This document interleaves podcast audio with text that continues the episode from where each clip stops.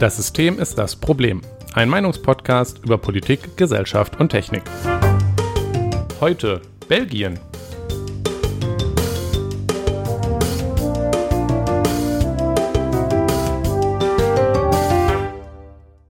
Guten Abend, Jonas.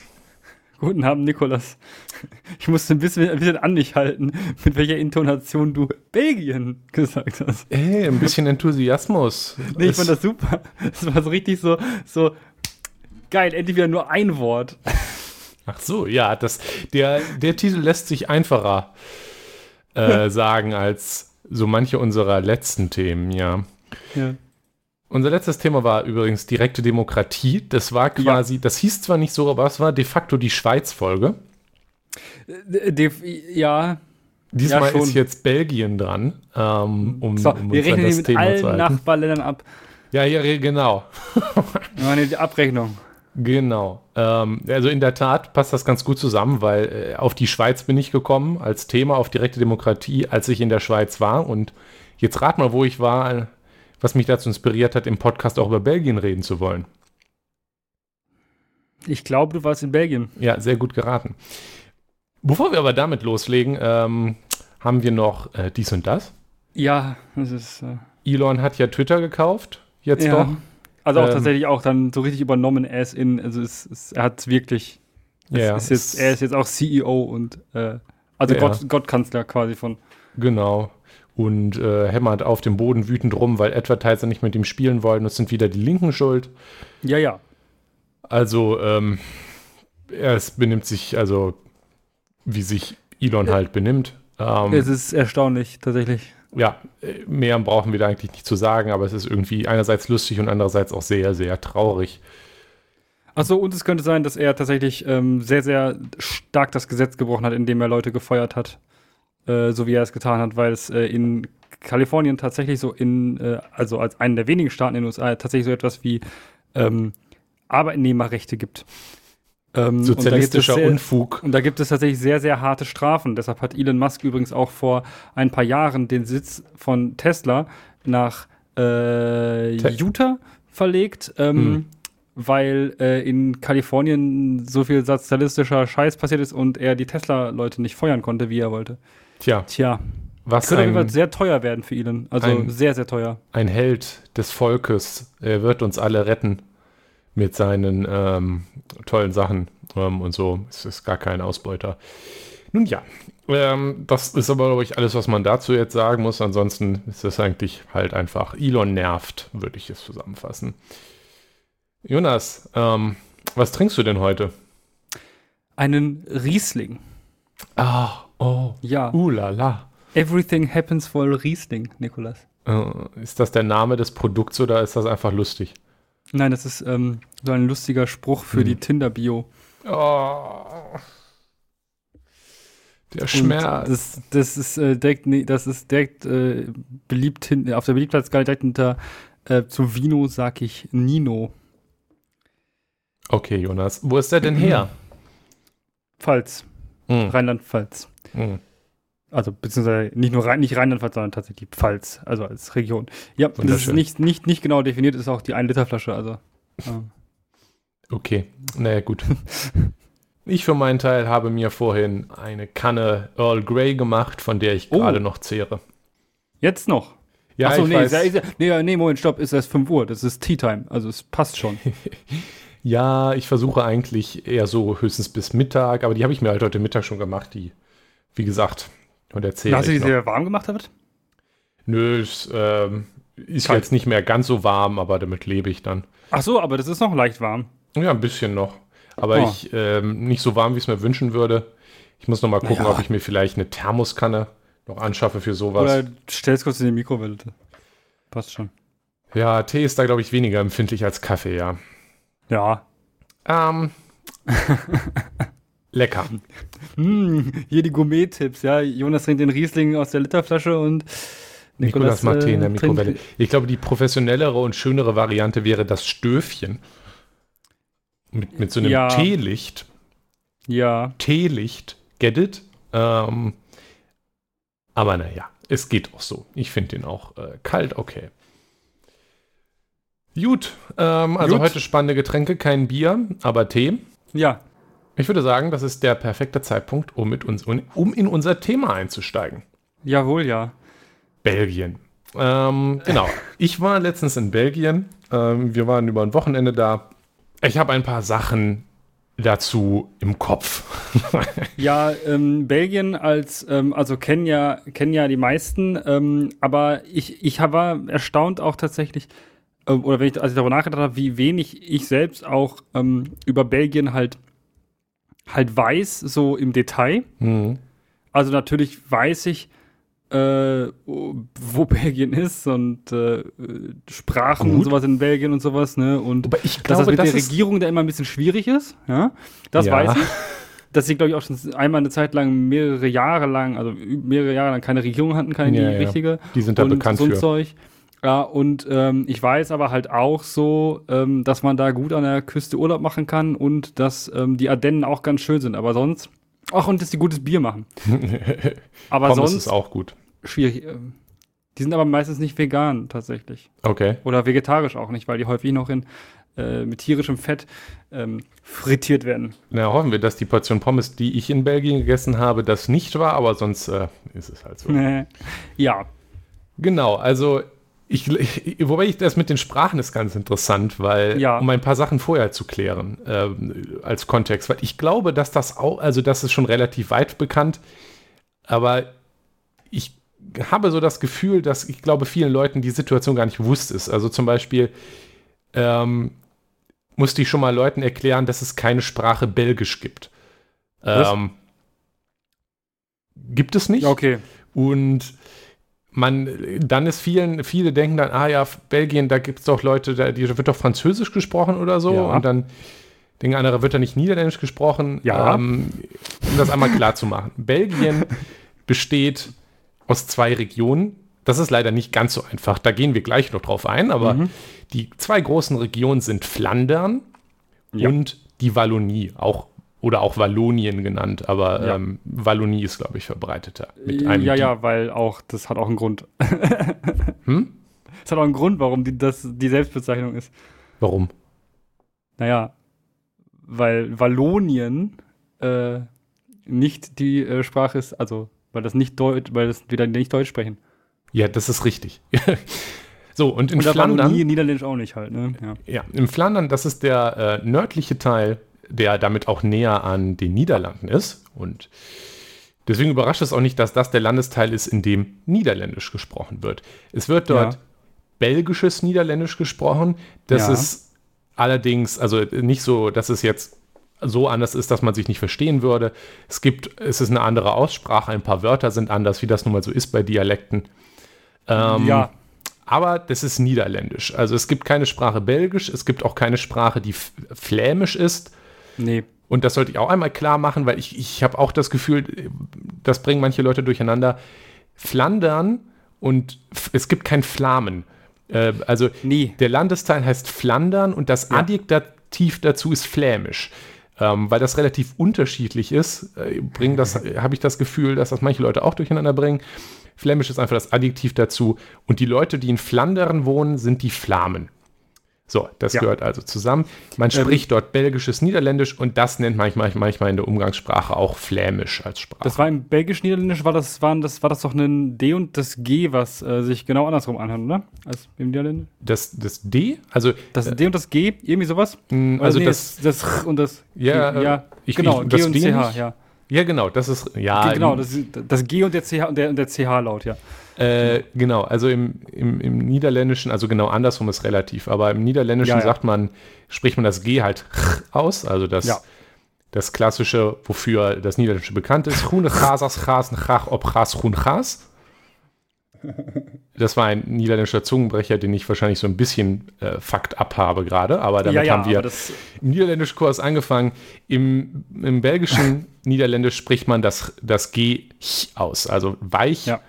Ähm, wobei man im niederländischen Niederländisch auch das CH meistens so ein bisschen, also man sagt nicht Utrecht, wie es Deutsche sagen würden ja. zum Beispiel, sondern auch das spricht man dann Utrecht aus. Also Es kommt aber auch auf die Landesteile an. Aber ja, genau, das ist so eine Dialekt der großen halt, ne? Unterschiede. Also es ist halt ein Dialekt und das, ist, das macht das, glaube ich, ziemlich deutlich, dass das wirklich nur ein Dialekt ist und nicht, also nicht, genau. nichts Großes. Und auch wirklich noch weniger Dialekt als zum Beispiel das bayerische Dialekt vom Hochdeutsch ist. Also ja, genau, genau. Wobei bayerisch ja schwierig, also, ne? Ja, aber, bayerisch, äh, sächsisch zum Beispiel ist ja auch sehr weit entfernt vom Hochdeutsch.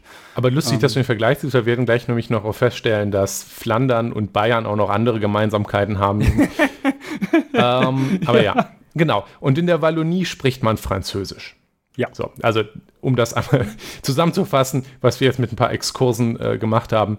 Norden, Flandern, Niederländisch. Ja. Süden, Wallonie, Französisch. Dazu wichtig zu sagen, dass äh, mit Norden auch die komplette Küste ähm, ja, von, den, von Belgien gemeint ist. Die ist nur im Norden, ja. Aber wenn man sich Belgien vorstellt, also ich habe mir Belgien ja, immer mit einer längeren, längeren Küste vorgestellt, hat es aber gar nicht. Also, also Wallonie, Wallonien erreicht die Küste nicht und das ist wirklich ganz stark. Ja, die, äh, die Grenze die ist nicht exakt no, äh, nicht exakt Ost-West, sondern so ein ja, bisschen schon. schräg, aber.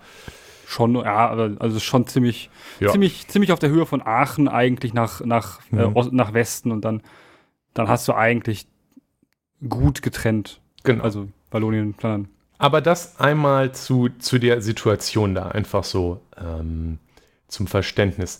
Das ach, ach so, ja, was du hast vergessen zu erwähnen. In Wallonien spricht gibt es auch deutsche Gebiete. Ja, genau. Also deutschsprachige Gebiete. Das ist richtig. Also Belgien ist dreisprachig, es gibt drei offizielle Sprachen. Mhm. Innerhalb der Region Wallonie gibt es auch noch ein deutschsprachiges Gebiet um Eupen. Die, den Stadtnamen hat man vielleicht mal gehört. Das ist aber relativ klein im Vergleich zum Rest an der ja. deutschen Grenze innerhalb der Wallonie. Ja, ja. Genau, genau. Das ist auch noch gut zu erwähnen. Ähm, genau, das Theme ist so ein bisschen kann Föderalismus zu weit gehen? Da wollen wir gleich auch mal drüber reden. Ich, wir, wir werden jetzt gleich ein bisschen drauf eingehen, was so die Situation ist. Die ist nämlich interessant. Mhm. Und dann ein paar Beispiele und die Probleme nennen und darüber auch ein bisschen diskutieren. Und am Ende werden wir auch noch mal ein bisschen über mein Lieblingsthema und ich glaube, ich weiß nicht, ob es dein Lieblingsthema ist, aber du magst es zumindest auch das Thema Autozentrismus Bah reden. Ja, ja. Ich liebe es. Genau, und das ist also heute einmal volles Programm. Mhm. So, genau. Belgien. Wann ist Belgien entstanden? 1830. Und zwar 1830 mhm. wurde das heutige Königreich Belgien gegründet. Das hat sich von dem damaligen Königreich der Vereinigten Niederlande unabhängig gemacht damals. Ja. Ähm, hier jetzt gleich wieder ein weiterer Exkurs, weil ich ein unaushaltbarer Nerd bin. Ähm, was überhaupt nichts mit dem Thema zu tun hat, aber was ich äh, hier irgendwo reinhauen äh, wollte, ähm, um die deutsche Sprache zu dissen. Ähm, das König, die, die, Niederlande sind ja immer noch ein Königreich. Belgien und, auch. Ja, Belgien auch, richtig. Äh, die Niederlande auch. Sie waren vorher mal eine Republik, aber das hat sich leider nicht gehalten aus verschiedenen Gründen. Heißen heute offiziell Königreich der Niederlanden. So, und aus dieser Zeit, weil nämlich damals auch schon vorher die, die Republik der sieben Vereinigten Niederlande und dann das ja. Vereinigte Königreich der Niederlande, das kommt daher, dass das relativ eigenständige Provinzen waren, die sich halt zusammengeschlossen haben. Der, Nieder der Niederlande halt, also der. Genau. Das kommt auch aus dem, es hat ja einen sinnvollen etymologischen Ursprung. Genau, also äh, bei dem Plural geht es um diese Provinzen und ja. das, dieser Plural hat sich zum Beispiel im Deutschen auch gehalten. Wir sagen ja auch die Niederlande zum Land. Nein, nein, Holland. Ja, also der offizielle Name im Deutschen ist auch die Niederlande. Im ja. Niederländischen selber hat sich mittlerweile aber in der Alltagssprache Nederland im Singular durchgesetzt. Ja. Was irgendwie Sinn nicht, ergibt. Nicht, nicht mit dem Plural, wo was ja dann alles. Ja, Niederlands zum Beispiel ist ja so ein, so ein lustiger Witz, aber ähm, ist es ja nicht. Ja, ja nee, also, Niederlands ist die Sprache. Genau. Ähm, deshalb ist es verwechselbar, deshalb ist es nicht. Ja. Genau, da kommt also der Plural her, der sich im Deutschen bis heute gehalten hat, im Niederländischen selber nicht, aber ja dass der offizielle Staatsname ist heute noch Königreich der Niederlanden und da auch noch ein gleich ein anderer Fun Fact drin, weil Königreich der Niederlanden lässt sich übersetzen mit Königreich der Niederlande. Ja. Hört sich auch so an. Aber das ist gar kein, das würde man im, äh, im, aktuellen modernen Niederländisch gar nicht mehr so sagen, weil nämlich die Beugungsformen aus dem Niederländischen verschwunden sind. So wie im Englischen. Ja. Ähm, heute würde man eigentlich sagen Königreich van de Niederlanden, also Königreich von den Niederlanden, wie man auch im Englisch sagen würde, Kingdom of the Netherlands. Ja. Und das finde ich auch ganz spannend. Das Niederländische, das Niederländische zwischenzeitlich halt den, den Genitiv und die anderen Beugungsformen weggeschmissen hat, während das Deutsche sie behalten hat. Das ist eine der Sachen, wo die Grammatik der, im Niederländischen viel, viel, viel besser zu lernen ist als im Deutschen. Also ich würde Deutsch nicht als Fremdsprache lernen wollen. Ähm, Äh, nee, Eigentlich glaub, alle andere das ist europäischen Sprachen sind das ist auch grundsätzlich nicht, nicht empfohlen. Ja, weiß ich nicht, ob Französisch vielleicht nicht sogar noch schwerer zu lernen ist, aber zum Beispiel Nee, äh, viele andere haben da eine einfachere Grammatik. Naja, so, äh, das als, äh, als, als kleiner Klugscheißer-Exkurs. Ja, ähm, aber wir waren ja gerade schon bei den, bei den Sprachen gewesen. Also, ähm, und wir haben ja jetzt, also wie kommt das eigentlich zustande, ja, dass sich dieses, also wie du gesagt hast auch gerade, äh, 1830 unabhängig geworden vom Königreich der Vereinigten Niederlande, ähm, heißt ja irgendwie, ja gut, da war wohl offensichtlich, waren irgendwie Volksgruppen drin oder Gruppen drin, die das irgendwie nicht mehr wollten, davon irgendwie Teil zu sein und Ja. wollten dann sich, haben eine Sezession gemacht und Das haben sich dann zusammengetan mit anderen Leuten, um zu sagen, so komm, wir machen jetzt unseren eigenen Bums. Ja, das war auch religiös, wie das halt damals um die Zeit herum war. ja. Die ähm, Niederlande selber waren protestantisch und das war dann so, dieser südliche Bereich war halt noch Ja. katholisch und das war einer der Gründe, warum es dann da zum Bruch kam. Ähm, die, die, die Sprachverhältnisse waren nämlich so, dass zwar im Norden Niederländisch gesprochen wurde, Ja. im Süden aber Französisch. Ähm, Auch wegen der Nähe zu Frankreich. Genau, auch wegen der Nähe zu Frankreich. Aus dieser Situation heraus, das äh, äh, gut zu, interessant zu wissen ist, äh, so, ist da noch, dass der Norden damals der wohlhabendere Teil war. Der war Ja. von, bereits davon Industrie geprägt, während der, nee, der, Entschuldigung, der Süden war wohlhabender. Der ja. französischsprachige Teil, der frankophone Ja. Teil, war äh, industriell geprägt und deutlich wohlhabender, während halt der niederländischsprachige Norden sehr agrar äh, Ja. fokussiert war. Und halt natürlich halt Hafenstädte hatte, die jetzt aber auch nicht große Relevanz hatten. Also die Hafenstädte da an der Küste sind jetzt nicht so spannend. Ja. Also im Vergleich zu Rotterdam und Ja, tatsächlich Brügge zum Beispiel, was Ja, in, in Fernand das liegt, war zumindest, ich weiß nicht, ob das da noch war, aber im Mittelalter war das die wichtigste Hafenstadt Europas, zeitweise stimmt. zumindest. Ja. Aber ja, genau. Ähm, nicht so relevant tatsächlich wie der Süden oder nicht so reich. Ja. ja, insgesamt trotzdem ähm, größtenteils landwirtschaftlich geprägt. Mhm. Und in der, in der Wahrnehmung der Öffentlichkeit war, also die, durch das ganze Land waren die Eliten aber sowieso französischsprachig. Das war ja sowieso auch eine sehr, sehr lange Zeit so. Die Sprache der Aufklärung war ja auch Ja. Französisch Ja. in dem Sinne. Und eigentlich hat man ja auch in Deutschland hat man ja auch einen Wert darauf gelegt, oder also eigentlich in generell Mitteleuropa, dass man Französisch konnte, Ja. wenn man was auf sich hielt. Man findet, wenn man sich zum Beispiel auch in der Tat auch deutschsprachige Quellen und so weiter oder Benennungen von Dingen aus der Zeit anguckt, merkt man, dass dort viel auch Französisch beliebt war, Ja. weil das halt sehr elitär äh, wirkte. Ja, ja, Ähm, weil da, der Pöbel konnte ja keine, kein Französisch lernen. Ja. Genau, genau. Das drückte halt auch so ein bisschen, äh, natürlich da auch der große Einfluss der, der Macht Frankreichs äh, drückt sich damit auch ein bisschen aus. Ja. Und in der, in der Wahrnehmung dieser Eliten und der allgemeinen Öffentlichkeit war dann halt Französisch die Sprache auch der Eliten und Niederländisch die der armen Bauern. Und aus dieser Situation heraus wurde Französisch dann die alleinige Landessprache. Das hat sich dann daran niedergeschlagen, dass halt Französisch auch die Sprache im Militär, in der Ja. Verwaltung, aber insbesondere auch in den Schulen abseits der Grundschulen war. Das klingt jetzt, als wäre es, würde es Konfliktpotenzial liefern und ähm, Hm. Wer hätte das gedacht? ja, wer hätte das gedacht? Natürlich hat das auch, liefert das bis heute ein, Ja. einen Konflikt. Das ist der äh, flämisch-wallonische Sprachkonflikt, der also Konflikt, der, der bis heute schwelt und bis heute sich halt in den Problemen der belgischen Politik, die wir ja auch gleich nochmal weiter drauf eingehen, niederschlägt. Ähm, es bildete sich nämlich in, in, in, der, in, in, in Flandern, also damals Flandern und die Wallonie, die Begriffe gab es schon, aber es war damals noch nicht irgendwie festgelegt, sondern es war halt der niederländischsprachige Teil und der französischsprachige Teil. Ähm, in den niederländischsprachigen Gebieten fing halt eine Bewegung an, wo man Freiheit für die eigene Sprache gefordert hat und halt auch wollte, dass man, ähm, dass, dass halt in den Schulen das benutzt wird und an den Universitäten. Man wollte sich halt ein bisschen von dieser Fran gefühlten französischen Unterdrückung äh, emanzipieren. Auf der wallonischen Seite entwickelte sich eine Gegenbewegung, die das halt nicht wollten. Wenig überraschend. Das war halt ein Konflikt, der in viele Proteste und hin und her über viele, viele Jahre geschwelt hat. Die Details lasse ich jetzt einfach mal weg. Wir sollten auch nicht vergessen, über welche Größe eines Landes wir hier reden. Also ähm, Belgien ist kein allzu großes Land, ja. Belgien hat 11 Millionen Einwohner aktuell. Das ist weniger als äh, Nordrhein-Westfalen, ungefähr so viel wie Bayern. Mhm. Ja?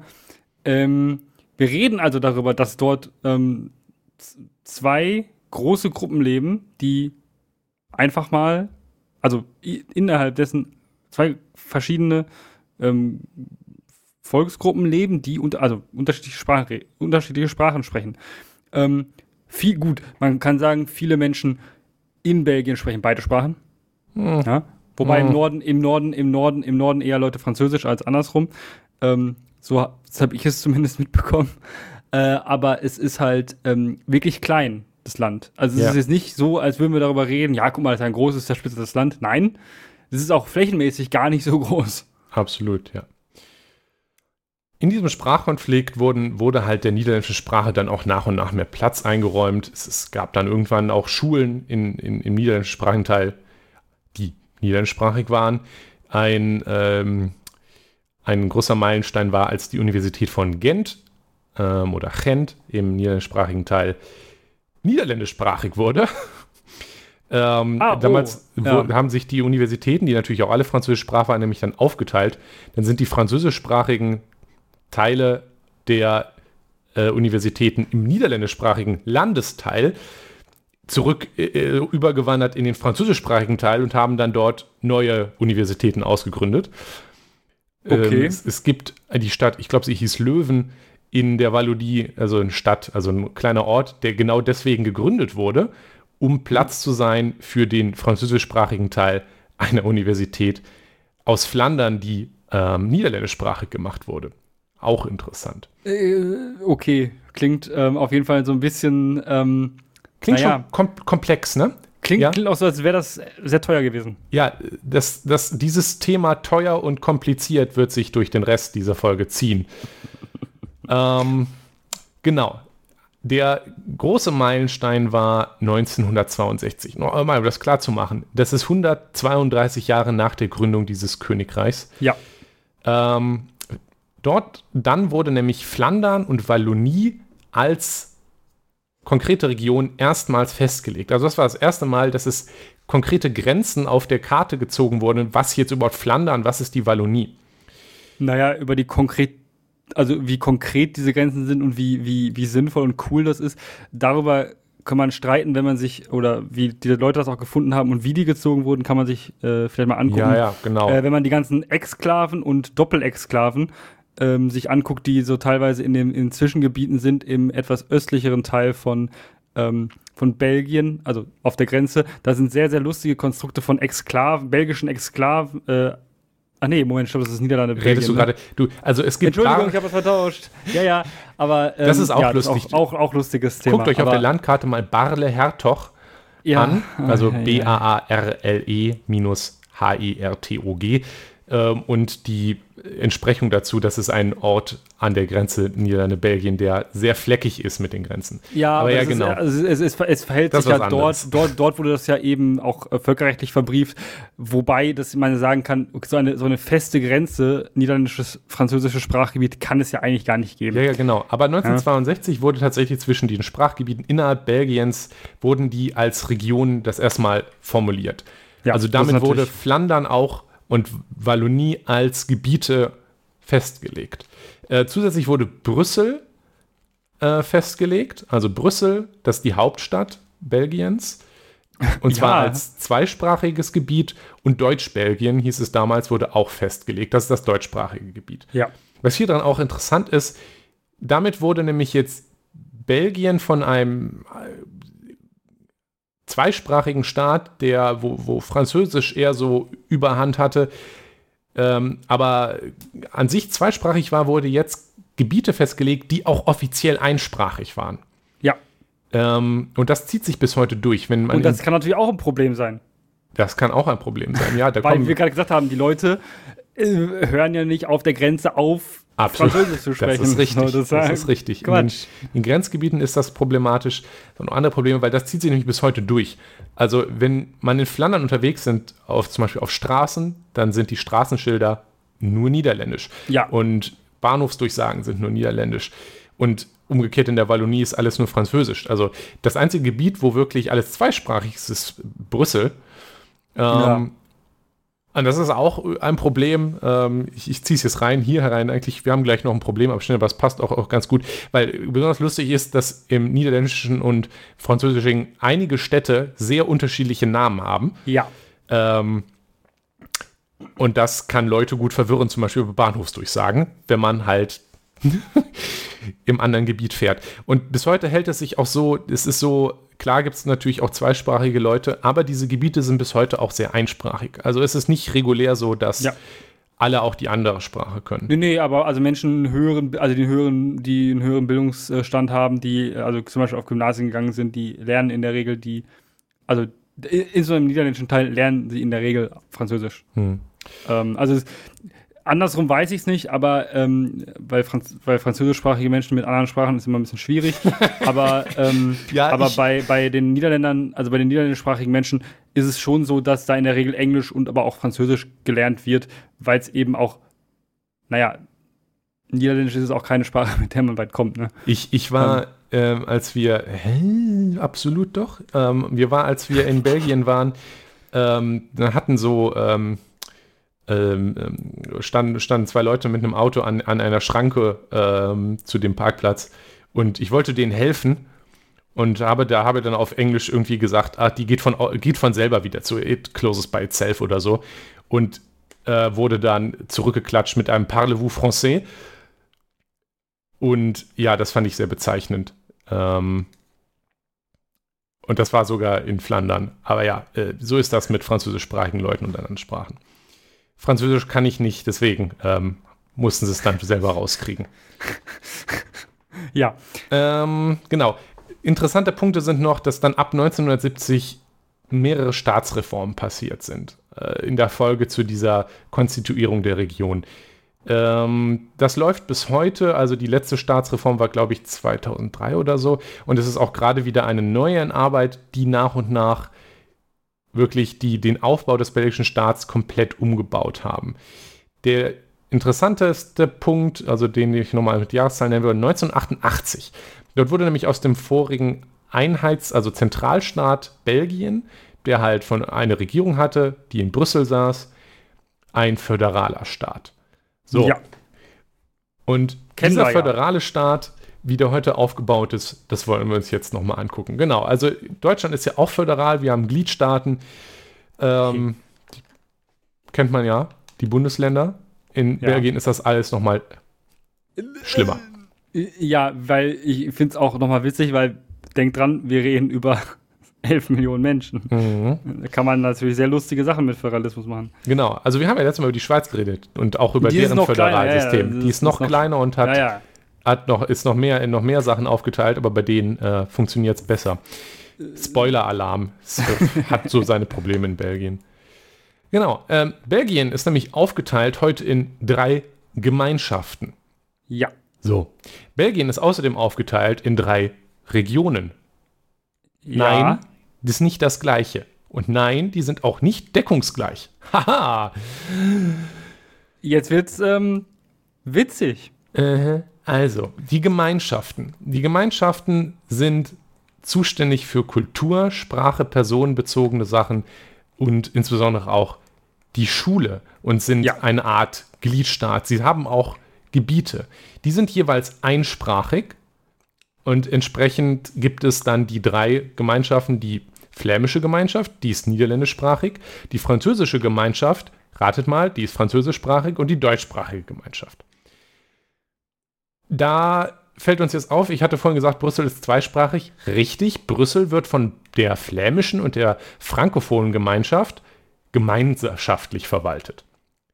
Also, diese Gemeinschaften entsprechen, also sind den Sprachen zugeordnet Und das ist in dem Sinne auch sinnvoll, weil die zum Beispiel den Schulunterricht organisieren. Es gibt dann in Brüssel ja. niederländischsprachige und französischsprachige Schulen, die jeweils von der entsprechenden Gemeinschaft verwaltet werden. Gibt irgendwie Sinn und auch personenbezogene Sachen ähm, sehr wert von den Gemeinschaften gemacht, was auch irgendwie Sinn ergibt, damit die Leute halt da mit ihrer Sprache ihrer interagieren genau, können. Ihrer Landessprache, ja. Das ist der Gedanke dahinter. Und dementsprechend gibt es halt auch die deutschsprachige Gemeinschaft für den Teil, der deutschsprachig ist. So, zusätzlich gibt es jetzt auch die Regionen. Die haben auch den Charakter von Gliedstaaten, aber die haben mehr den Charakter von Gliedstaaten sogar noch als die Gemeinschaften. Die sind nämlich zuständig für ortsbezogene Sachen. Das heißt, wenn Straßen gebaut werden, wenn Städte geplant werden, Wohnungssachen, Wirtschaft, Energie, dieser ganze Staatskram, der ist alles in der Zuständigkeit der Regionen. Ja. Es gibt drei Regionen: Flandern, die Wallonie und Brüssel. So, das ist nämlich jetzt der große Spaß, weil das Gebiet der deutschsprachigen Gemeinschaft gehört zur, äh, auf der regionalen Ebene zur Wallonie.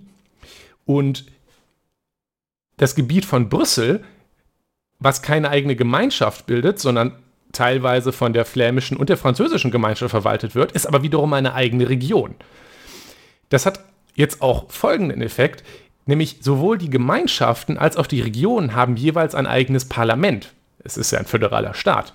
Ja, ja. Deswegen gibt es ein Parlament, ein flämisches Parlament und das ist gleichzeitig das Parlament der flämischen Gemeinschaft. Ja. Und der flämischen Region.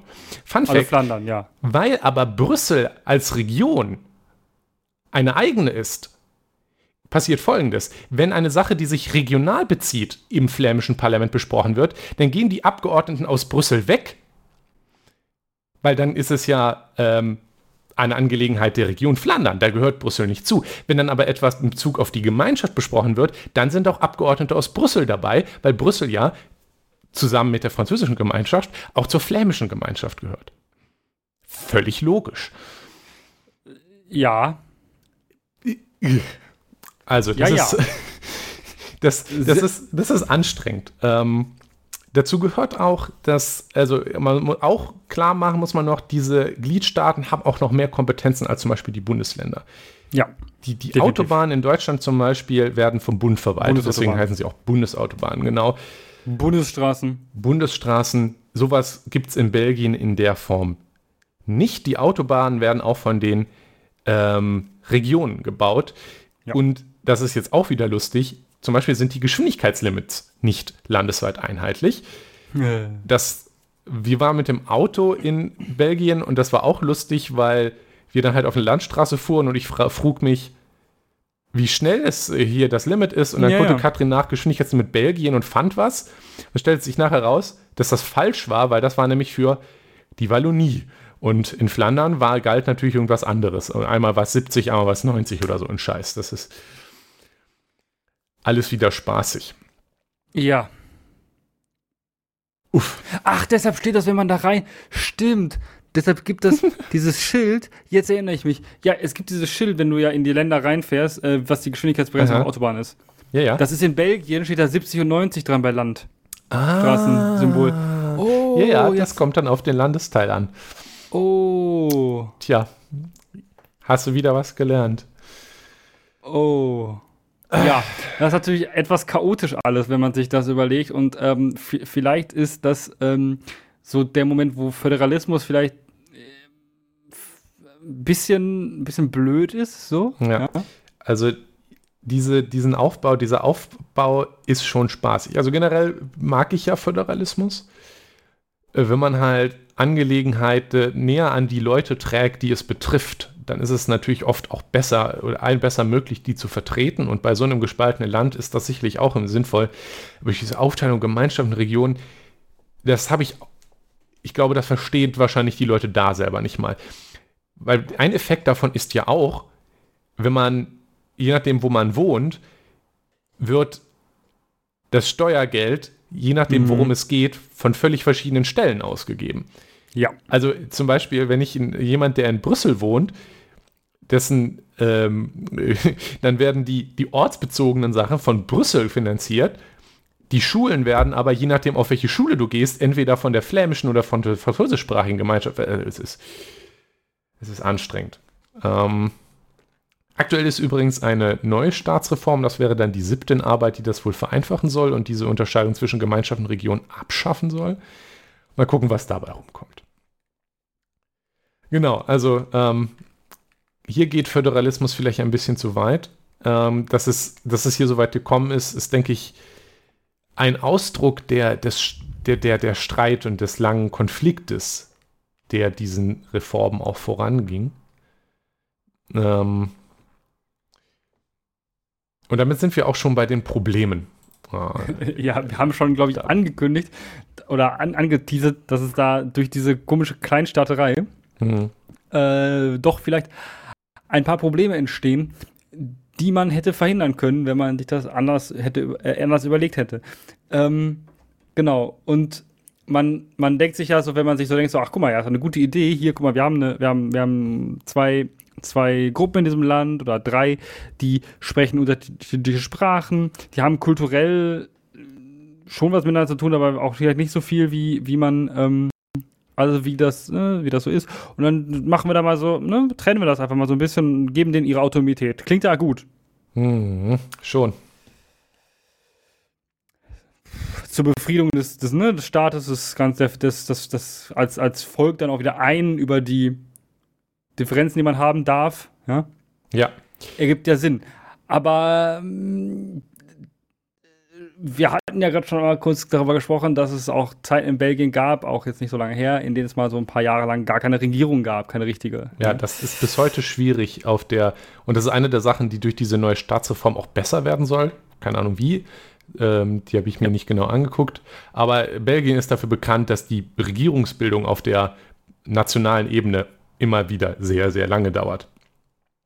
Weil, das muss man sich auch nochmal klar machen, die Parteien sind halt auch anders. Also, ähm, es gibt halt eine Parteienlandschaft auf der flämischen Seite und eine auf der wallonischen Seite. Und da die ja sehr, sehr viel auch auf dieser Seite machen, ist das, ist das halt auch die wichtigere Parteiwahl. Und dann wird es halt umso schwieriger, sich einig zu werden auf der föderalen Ebene.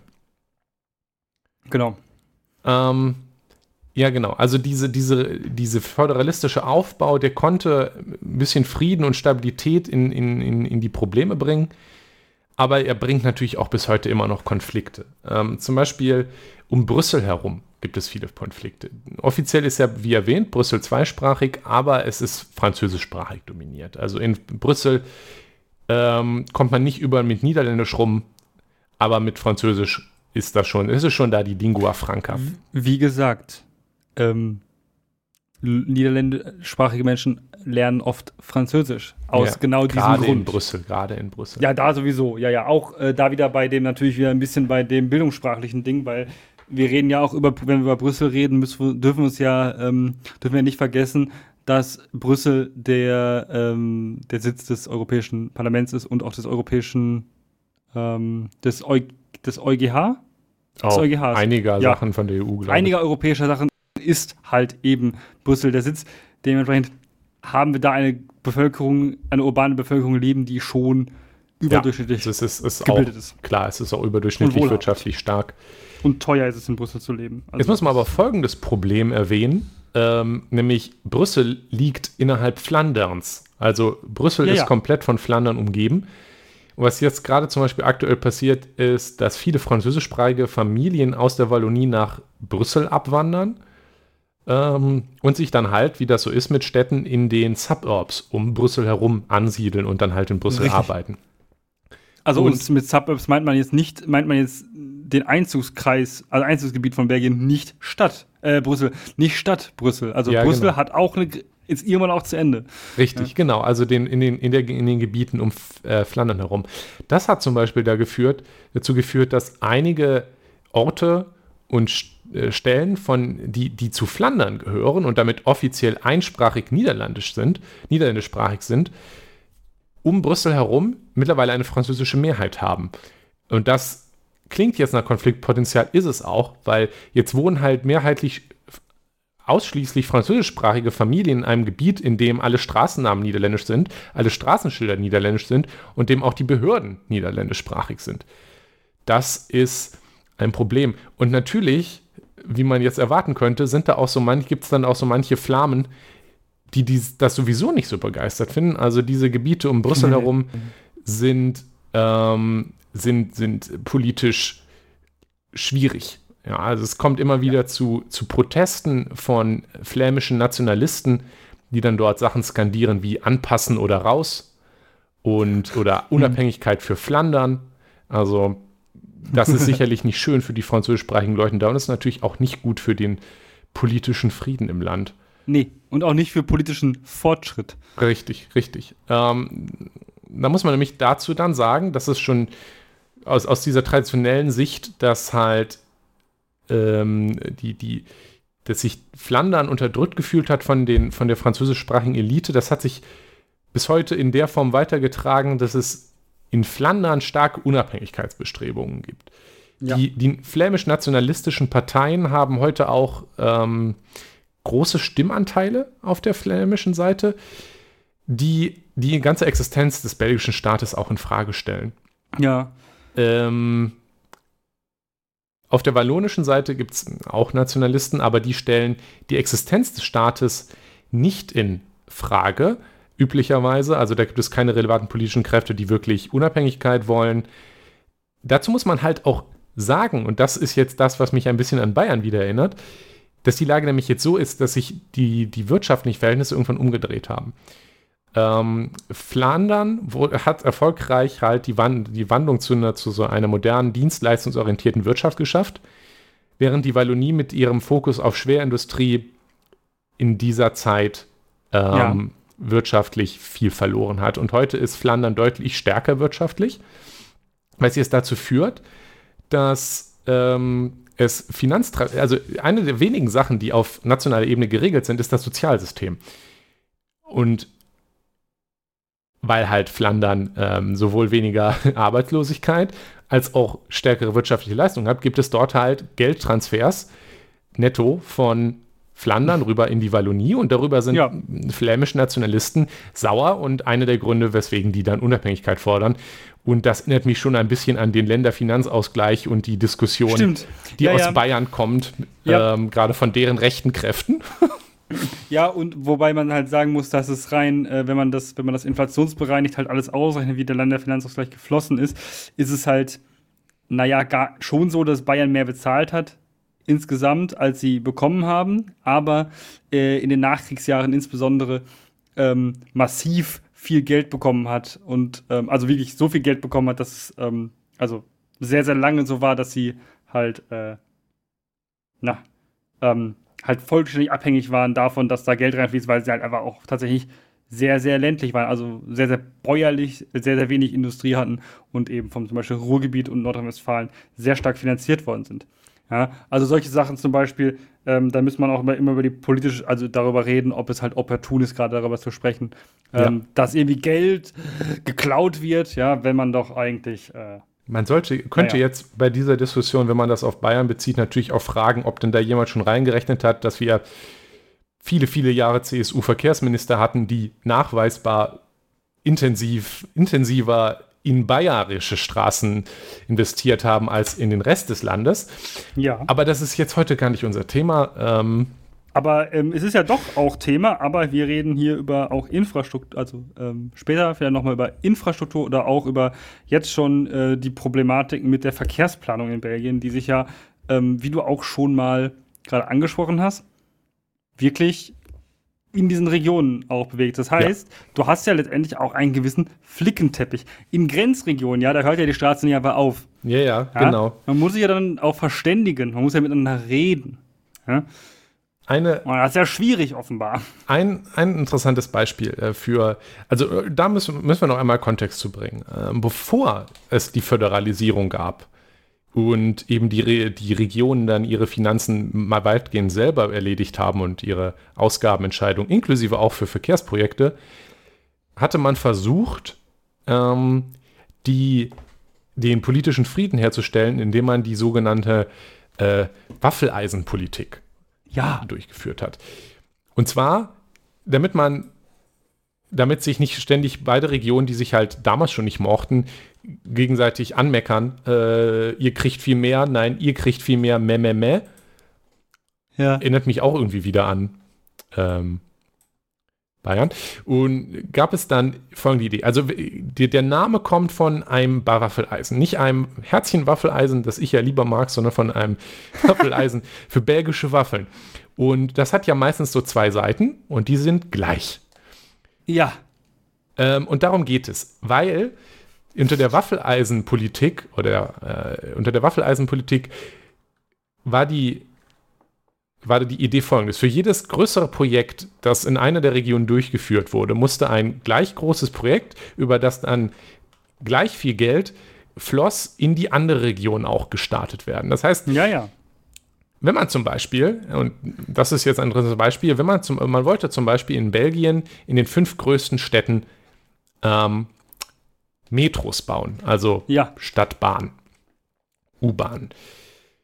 So, und dann hat man da jetzt Geld angefangen zu verteilen und halt ähm, die vier größten Städte, davon waren dann ähm, eine Brüssel offensichtlich und dann ja. zwei wallonische und zwei flämische Städte.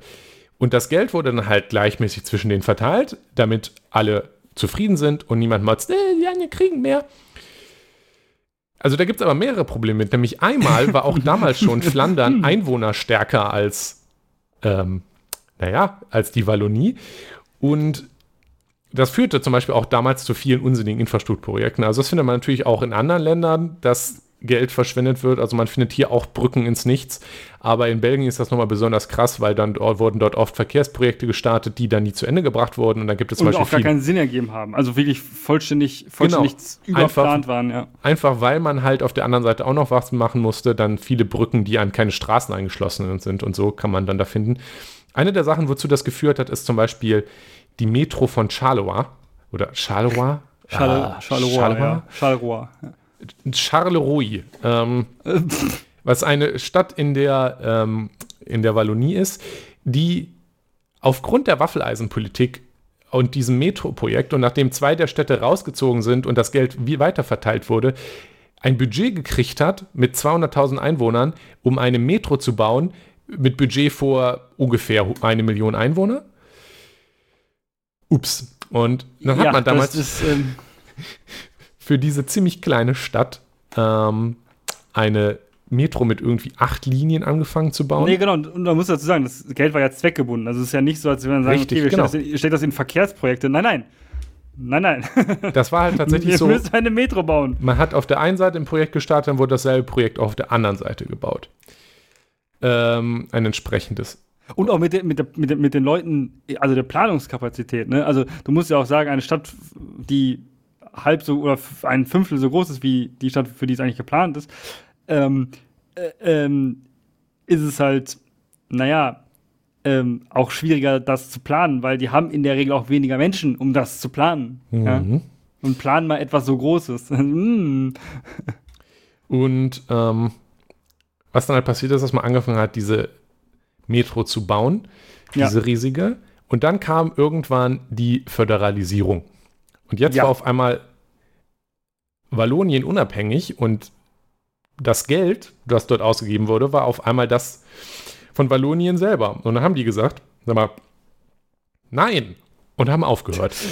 nein, wir wollen euer Geld nicht. Ja, richtig. Und haben das Geld dann halt verständlicherweise irgendwo anders hin gemacht. Das Bekloppte ist, dass dann auch ganz eine ganze Linie, die schon quasi fertig gebaut war und nur noch ja. aufgemacht werden musste, dem Verfall, ähm, also äh, verfallen ist, die einfach nicht mehr in Betrieb genommen wurde. Also es wurde genau nur das übrig geblieben, was zu diesem Zeitpunkt schon lief und der Rest wurde komplett vergessen. Was zu einer Geisterlinie führt, die, die spannend ist. Dazu kann ich ein YouTube-Video äh, empfehlen von ja. The Tim Traveler was wir natürlich verlinken, was auch da ein bisschen die Quelle zu ist.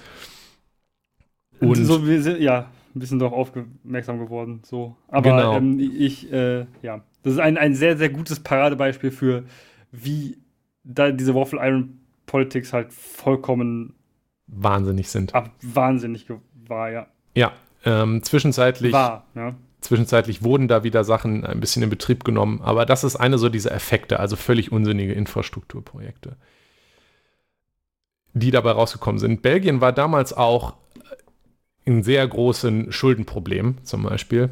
Äh, auch ähm, noch mehr als der Rest Europas, weil halt das, das Geld, wie es ausgegeben wurde, einfach nicht funktioniert hat. Ähm, bis heute sind sich die beiden Regionen auch, auch sehr uneinig. Also es ist sehr schwierig damit Kooperationen zwischen den beiden Regionen, weil die sich halt eher voneinander fernhalten, was ja auch eben dazu führt, also wenn sie es halt nicht anders müssen und was halt ja. auch dazu führt, dass dann der belgische, äh, die belgische Föderalebene äh, ihre Probleme hat. Genau, also das, das ist alles ein bisschen, bisschen kompliziert. Ja, ein bisschen. Ja, was würdest du denn sagen? Was sollten die Belgier da machen, um das zu beheben, bevor wir dann zu unserem Thema Autozentrismus noch einmal kommen? Äh, vielleicht ähm, ihr politisches System, ihre Regionen und ihre äh, ähm, Gemeinschaften, wollte ich gerade das Wort suchen, Regionen und Gemeinschaften irgendwie reformieren oder sich einfach mal zusammenreißen, keine Ahnung. Ähm, ja, schwierig. weißt du, oder von mir aus kann, halt auch Flandern äh, sagen, ja komm, tschüss, wir gehen zu Niederlanden und äh, äh, Großniederlande, sagst du? Hm. Mm, und äh, ja. die, die Wallonier können von mir aus zu Frankreich gehen und das wird halt auch Deutschen, wieder. Die Deutschen können irgendwo anders bleiben, aber nicht zu Deutschland, weil mit Anschluss haben wir es, glaube ich, besser nicht mehr. Nee, lieber nicht. Also einmal weiß ich nicht, ob äh, das gut wäre, äh, sowieso, weil, weil ich will, ich will eigentlich nicht, dass also die dortigen Rechten halt ihren Willen bekommen mit dieser Abhängigkeit, weil ja, das ist halt schon von den Nationalisten rechter, da ist ein sehr, sehr rechter Talking Point. Das ist halt so wie Südtirol, ne? Also es ist, es, es verhält sich halt so, dass das halt eben in der Regel sehr, sehr rechte Menschen sind, die ähm, da irgendwie ihren nationalistischen Talking Point über irgendwelche Blut- und Boden-Rhetorik durchsetzen wollen, aber ähm, ja, das ist es ist hier nicht, insbesondere halt auch auch nicht sinnvoll. Die sollen sich einfach zusammenreißen. Ein bisschen so dieser, dieser Talk von äh, hier, wir sind Flandern und dann kommen diese französischsprachigen Leute her und äh, klauen unser Geld äh, mit diesem Sozialsystem, diese Schmarotzer und so. Das ist halt alles klassische rechte Rhetorik. Schon unangenehm. Ähm, und die Sache ist auch, wenn der belgische Staat tatsächlich auseinanderreißen würde, kannst du halt auch nicht einfach sagen, ah ja, wir sind ja eh schon föderal, dann ist das ja schon gut, weil das Problem ist dann Brüssel. Brüssel ist französischsprachig, primär, ja. liegt aber in Flandern und was machst du dann? Äh, das klingt nach sehr, sehr viel noch mehr Konfliktpotenzial oder halt eine Exklave von dem restlich übrig gebliebenen belgischen Staat oder so, aber da sind die, wären die Flamen sicherlich auch nicht einverstanden mit. Also das ist alles ein bisschen kompliziert.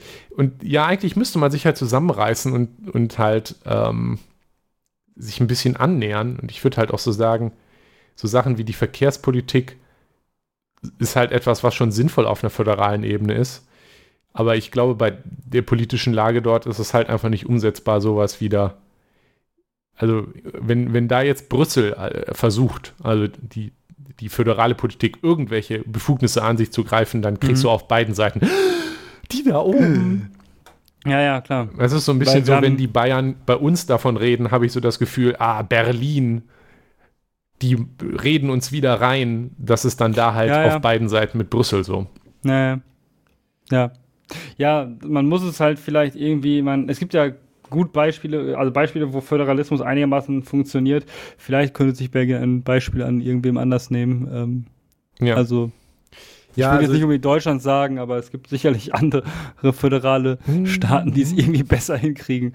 Also auch mit äh, verschiedenen Bevölkerungsgruppen. Die, die, die Schweiz finde ich da wieder interessant und ich glaube, ein Grund, warum deren, deren Föderalismus so gut funktioniert, ist, da, also äh, das, das wollte ich eigentlich auch letztes Mal noch erwähnt haben, aber die, die, die Schweiz bezeichnet sich ja gerne auch selbst und wird auch gerne bezeichnet als eine Willensnation. Also es gibt, ja. es gibt ja, also die, die Schweiz hat ja, also es gibt da ja keine Sezessionsbestrebungen ja. irgendwo.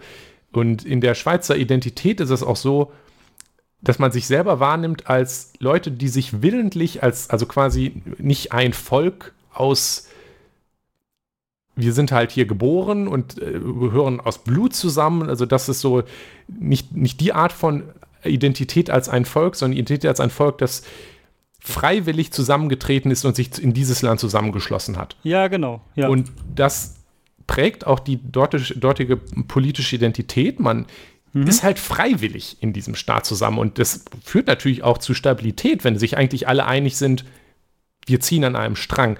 Und ich habe das Gefühl, Belgien ist so das Gegenteil. Irgendwie beide wollen nicht und wollen eigentlich in Ruhe gelassen werden, aber der, der Föderalstaat ist halt noch da, weil ohne wäre auch kompliziert und es war schon immer so. Also, wenn die Schweiz eine Willensnation ist, dann ist die äh, ist Belgien eine Unwillensnation. Würde ich jetzt das mal so nennen. Und ja, ich ach, kann jetzt auch keine, keine Lösung dafür nennen. Ähm, ich habe jetzt nicht das Gefühl, dass sich das irgendwie legen wird, dieser Konflikt. Also muss mal, müssen die mal gucken, ob die mit ihrer neuen Staatsreform das irgendwie zumindest ein bisschen vereinfacht kriegen. Also da sollte jetzt, ja. glaube ich, zum Beispiel die deutschsprachige Gemeinschaft, also es soll dann nur noch Regionen geben, so wie ich das gelesen habe. Und ähm, diese Unterscheidung mit den Kompetenzen ein bisschen aufgehoben werden, was dann vielleicht ein bisschen weniger kompliziert wäre. Und wer ja. weiß, vielleicht führt das in ein paar Jahrzehnten dann zu ein bisschen Befriedung. Natürlich muss dann auch Flandern sich in den Griff kriegen und deren nationalistische rechte Tendenzen ähm, da, ja. und die Parteien bekämpfen. Also bekämpfen, also dagegen stehen, möglichst ohne Gewalt. Das ist aber auch immer ja. leichter gesagt als getan, wie wir das ja auch hier in Deutschland wissen. Hm. Hm.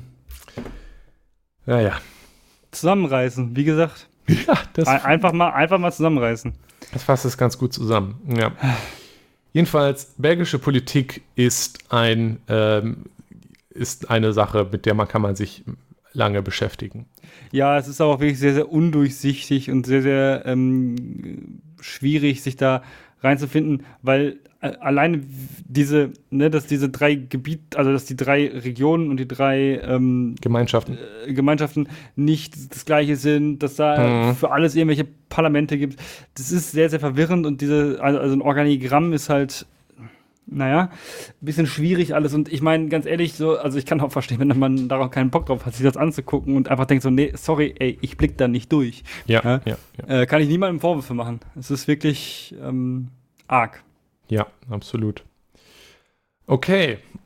Ich denke, das ist für, für den Teil ein ganz guter Abschluss. Zur Krönung am Ende noch einmal ähm, möchten wir uns noch einmal über den Autozentrismus in Belgien beschweren. Jawohl, ja. Denn äh, Belgien ist nicht die Niederlande nur mit ein bisschen Französisch. Nee. Äh, ähm, sondern ähm, auch insbesondere, wenn man ein Bild von den Niederlanden im Kopf hat, dann denkt man an Fahrräder, ja, ähm, Windmühlen. Ähm, Geht mal nach aber Brüssel. Hauptsächlich, hauptsächlich an, an Fahrräder. Ähm, äh, in Belgien ist es mit Fahrrädern schwierig. Ja, also es ist jedenfalls nicht so schön wie in den Niederlanden. Ähm, da geht es auch sehr viel ums Auto. Ja, ja. Ähm, diese Idee zu der Folge kam mir nämlich auch, als ich mit dem Auto an die belgische Küste gefahren bin und auf dem Autobahnring von Antwerpen ähm, ungefähr eine Stunde auf derselben Stelle stand. Ähm, und man sich gefragt hat, warum hat Antwerpen einen Autobahnring? ja, Antwerpen ist schon recht groß. Die dürften von mir aus sogar einen haben, aber vielleicht ein bisschen weiter weg. Aber eins nach dem anderen. Gucken wir nämlich erstmal wieder, äh, wobei, doch gucken wir nochmal nach Antwerpen. Stimmt, fangen wir damit an. Ähm, also einmal, ich habe das Gefühl, Belgier mögen Ringe. Ähm, ja. Wenn, wenn ihr euch auf der Karte zum Beispiel Antwerpen und Brüssel anguckt und insbesondere ja. Antwerpen, und ich mache die Karte jetzt selber einmal auf und scrolle da wieder herum, düb, düb, düb. also äh, äh, wo ist Antwerpen? Da. Dann da. Antwerpen hat ein Autobahnring. So, und ja.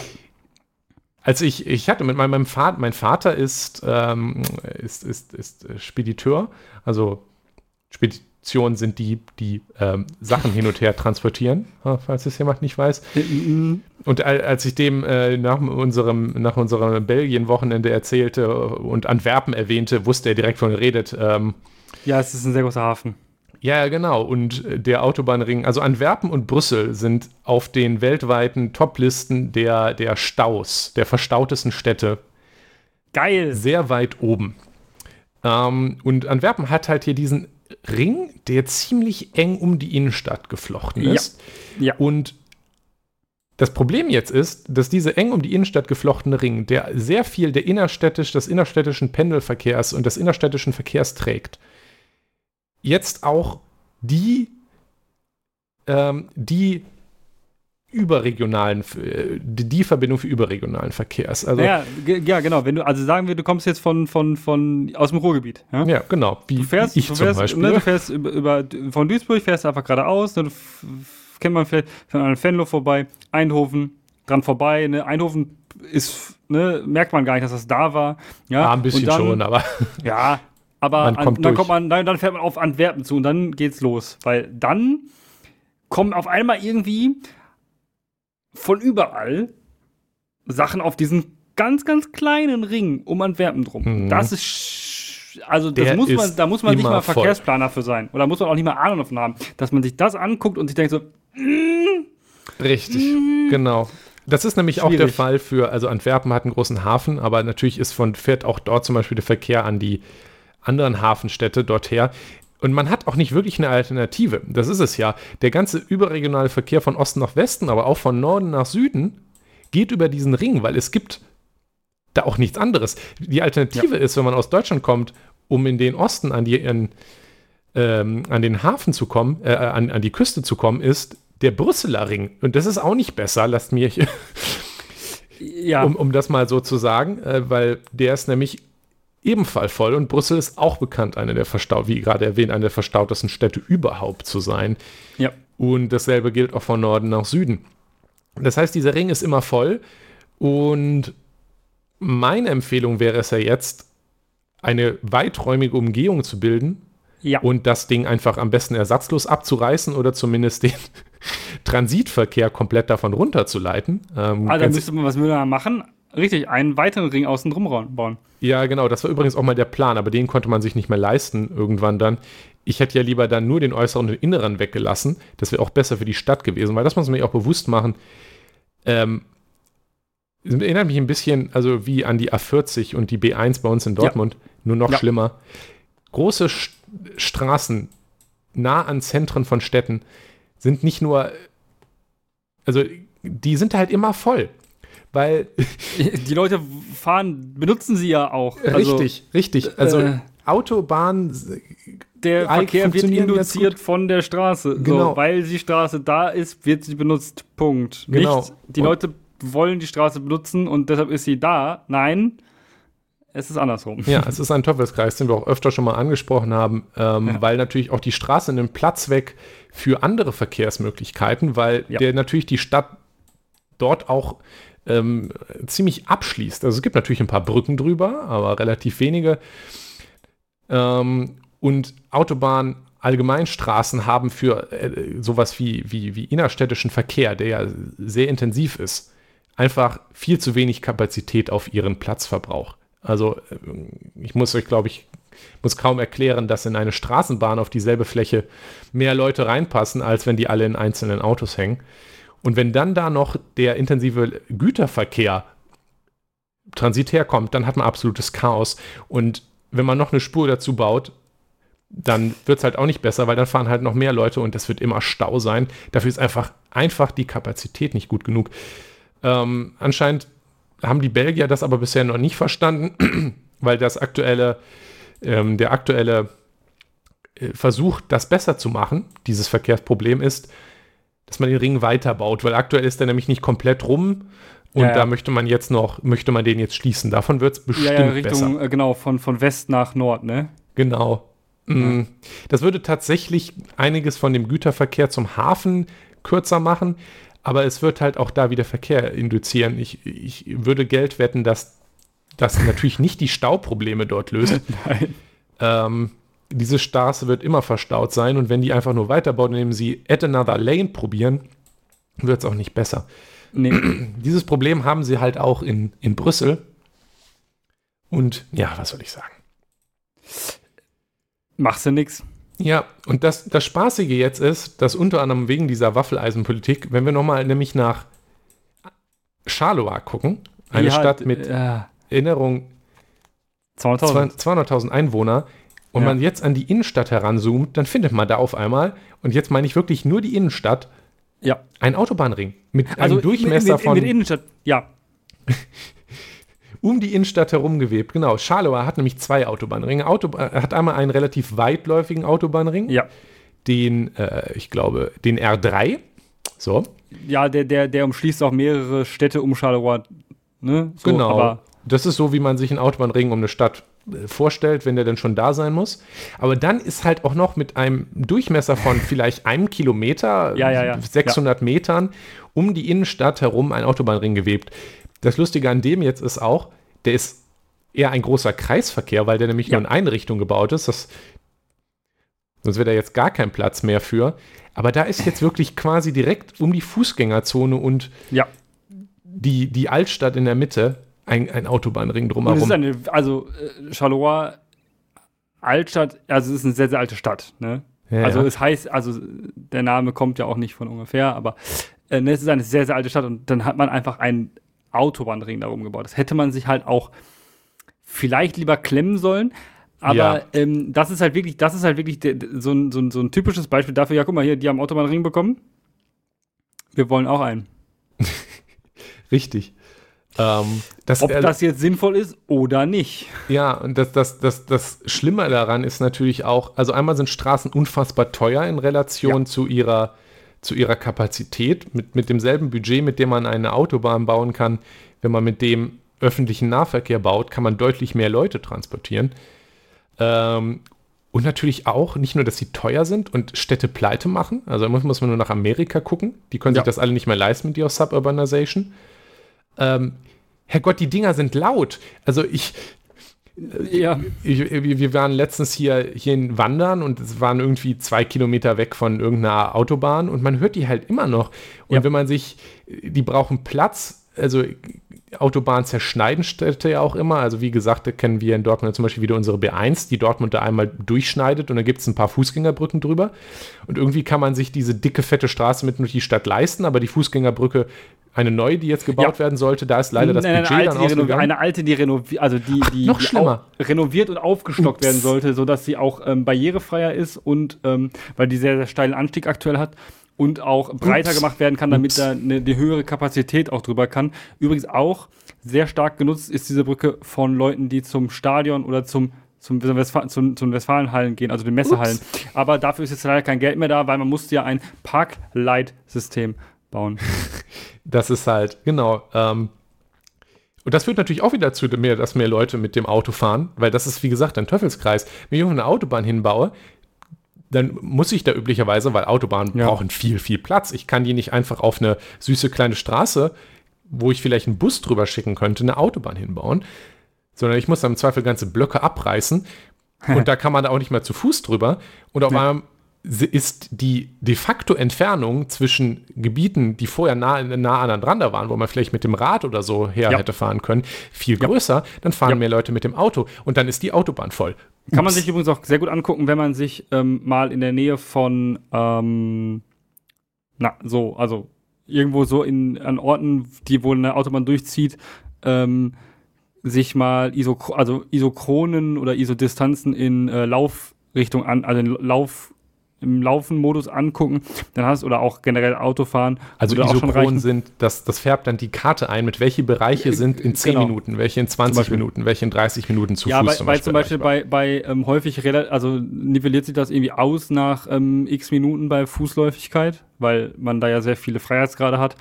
Ähm, also es ist dann irgendwann, irgendwann wird dieser Einfluss von so einem Ding weniger, aber zum Beispiel ähm, gibt es halt teilweise auch solche, solche lustigen Sachen, dass wenn du auf der einen Seite einer neu gebauten Autobahn wohnst, wo du früher halt tatsächlich einfach drüber laufen, also äh, über einen, durch einen kleinen Waldweg laufen konntest, äh, ist jetzt ja keine Brücke vorgesehen oder keine, keine, kein Tunnel. Und Mhm. jetzt hast du auf einmal äh, drei Kilometer Umweg. Genau. Ja, das ist zu Fuß ist es sehr, sehr viel. Ja. Ja, mit dem Auto ist das nicht so schlimm. Aber was passiert dadurch?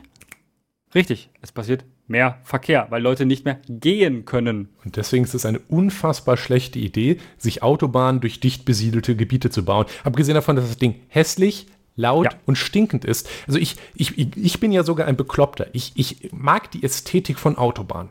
Das habe ich, glaube ich, hier schon mal erwähnt. Ja, ja. Ich, ich mag die Ästhetik von einer Autobahn, die sich durch die Landschaft schlängelt, aber bitte doch nicht an Innenstädten Durch- vorbei. Ja, genau, durch Wo die Landschaft, Leute da wo sie auch, ja, ja, ja. Da, da sind, Weil- können, das können Autobahnen auch noch stemmen, wenn die halt weiter, also interregionaler Verkehr, das kann Aber man die- eine genau, Autobahn die bauen, die A4 nicht ständig verstaut Die ist, aber A4, nicht die durch die A40 Stadt. in Essen, die A40 in Essen Oh. ist nicht schön. Das ist nicht schön. Nee, und die A52 übrigens auch nicht. Da bin ich, in, bin ich ein paar Mal hergefahren, ich weiß das noch. Und ich finde das nicht so toll, wenn ich, also eben, mir ist es egal, aber wenn ich Leuten von der Autobahn aus in ihr Schlafzimmerfenster gucken kann, dann weiß ich nicht, ob das so lebenswert ist. Ähm, Also für die. Also für dich ist es ja Richtig. dann egal. weil mir ist es ja dann Auto. egal. Ja, ich wohne auch schon in einer großen Straße, die mir schon echt auf den Piss geht. Ich frage Ja, mich wobei nur, was los wäre, wenn Zeit das nicht mehr gehört hat. Ach ja, du hast das Fenster zu, ja. Ich, ich frage mich jetzt, also ich wäre nicht, also ich bin damit schon, davon schon genervt und hoffe irgendwann irgendwo zu leben, Ja. wo es leiser ist. Und jetzt möchte ich mir gar nicht vorstellen, wie das ist, an der vierstreifigen Autobahn zu wohnen. Nee. Also man muss nicht. sich keine Autobahn mitten ins Zentrum bauen. Das macht die Nee. Stadt einfach nur kaputt. Ja. Und wenn man das ähm, mal gucken will, dann und ihr gerne wie ich auf Landkarten starrt, kann ich auch noch empfehlen, zum Beispiel sich Toronto anzugucken oder äh, Phoenix in den USA oder äh, wie hieß es äh, Dallas, also eigentlich alle amerikanischen Städte. Ja. Und da wollen wir doch nicht hin. Und ähm, Belgien ist zwar auch noch nicht so schlimm, aber schon ein Stück schlimmer als ähm, die Niederlande zum Beispiel und auch sogar ein bisschen schlimmer als Deutschland. Das heißt schon was. Auch spannend, als letztes Beispiel noch Kortrijk, 77.000 Einwohner, Ja, ja. Nahe der französischen Grenze. Das hat auch einen Autobahnring. Warum? Ich, ich verstehe es nicht. Ähm, ja, ich verstehe es hat einen eigenen schon. Autobahnring, obwohl ja, obwohl es sogar, obwohl es sogar, ähm, also, Es an liegt an der Autobahn- Ecke, Ecke von Autobahn. also, an es ist zwei Autobahnkreuzen liegt sogar. Genau, Also, also, äh, das, ist, das ist lustig. Also kommen halt zwei lange Autobahnen, eine von Gent, die südlich dran vorbeiläuft und eine läuft östlich dran vorbei. Aber dann haben sie nochmal direkt daneben einen Ring gebaut für eine 77.000. Also das ist wahrscheinlich auch irgendeine Waffeleisen-Politik-Scheiße. also das kann ich mir nicht anders erklären. Es muss halt, es ist, also es ist halt, also es ist halt, also was es ist, ist es auf jeden Fall Quatsch. Ja, es ist auf So. jeden Fall teurer Unfug. Richtig. Und äh, weil halt, ähm, ja, so viel Geld für sinnlose Sachen ausgegeben wird, werden keine Sa Sachen für sinnvolle Dinge ausgegeben, wie zum Beispiel einfach mal ein bisschen chillen. Äh, Ja, das darf man zusammenreißen. Das ist übrigens auch natürlich ein Problem, wenn man so viel Geld für Straßen ausgibt. Autobahnen sind auch teuer. Nicht nur, dass sie den Platz wegnehmen, sondern sie nehmen ja, auch ja, den, das Geld weg für den öffentlichen Nahverkehr, was wieder dafür sorgt, dass mehr Leute mit dem Auto fahren. Ups, Straße voll. Ja. Der einzige Weg, Staus loszuwerden, ist nicht mehr Straßen bauen, sondern mehr Alternativen bauen, weil Straßen einfach nicht genug Kapazität haben. So. So. Und das war der, das war der Exkurs, warum Belgien genau, also tatsächlich ein ganz großes Problem hat und auch verkehrstechnisch nochmal richtig scheiße ist. Den Twist haben wir auch noch bekommen. Ja, also So. es, hat, es hat, hat, hat Probleme. Ich, äh, wir möchten natürlich äh, keine äh, Leute aus Belgien jetzt Ich offenden, da aber nichts für. ich habe, so wie ich das mitbekommen habe, ich glaube, die Leute aus Belgien stimmen zu, dass ihr politisches System ein bisschen kompliziert ist. Und ähm, das mit dem Autoaufbau, also ich will mich da jetzt, wir als hier mit Leute, die in Deutschland wohnen, will uns, will mich jetzt auch gar nicht allzu sind- wir groß drüber aus dem- stellen. Genau, ein bisschen weit aus dem Fenster hängen, wenn man sich. äh, Ja, aber ich finde, einige dieser Probleme, die die autozentrische Entwicklung äh, entwickelt, kann man sich auch gut in Dortmund angucken, aber da gibt es so einige Stellen, wie erwähnt, in Belgien, wo man das auch sehr gut sehen kann. Ja, ja. Äh, ansonsten, ähm, das Wochenende in Belgien war sehr schön.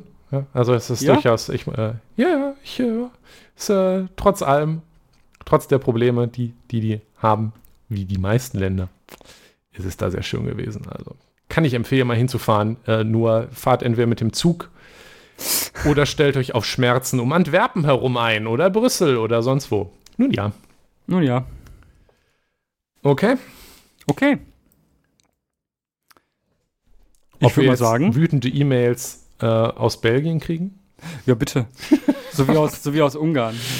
Ach ja, ja. Äh, ich hatte irgendwann mal in meinem eigenen Blog, das war ja nicht im Podcast, äh, was über Orban und Diktatur geschrieben und habe dann eine wütende Mail aus Ungarn bekommen, in der Tat. Das war ganz lustig. Naja, Jonas, naja, wünsche ich dir noch einen schönen Abend ich dir auch. und bis nächste Woche. Bis nächste Woche. Tschüss. Tschüss. Das war Das System ist das Problem. Schaut auf unserer Webseite systemproblem.de vorbei oder postet Kommentare, Feedback und Anregungen auf forum.eisfunke.com. Vielen Dank fürs Zuhören. Dieser Podcast ist frei verfügbar unter der Creative Commons Attribution Share Alike 4.0 Lizenz. Die Titelmusik ist Trash FM von Alexander Nakarada. Frei verfügbar unter der Creative Commons Attribution 4.0 Lizenz.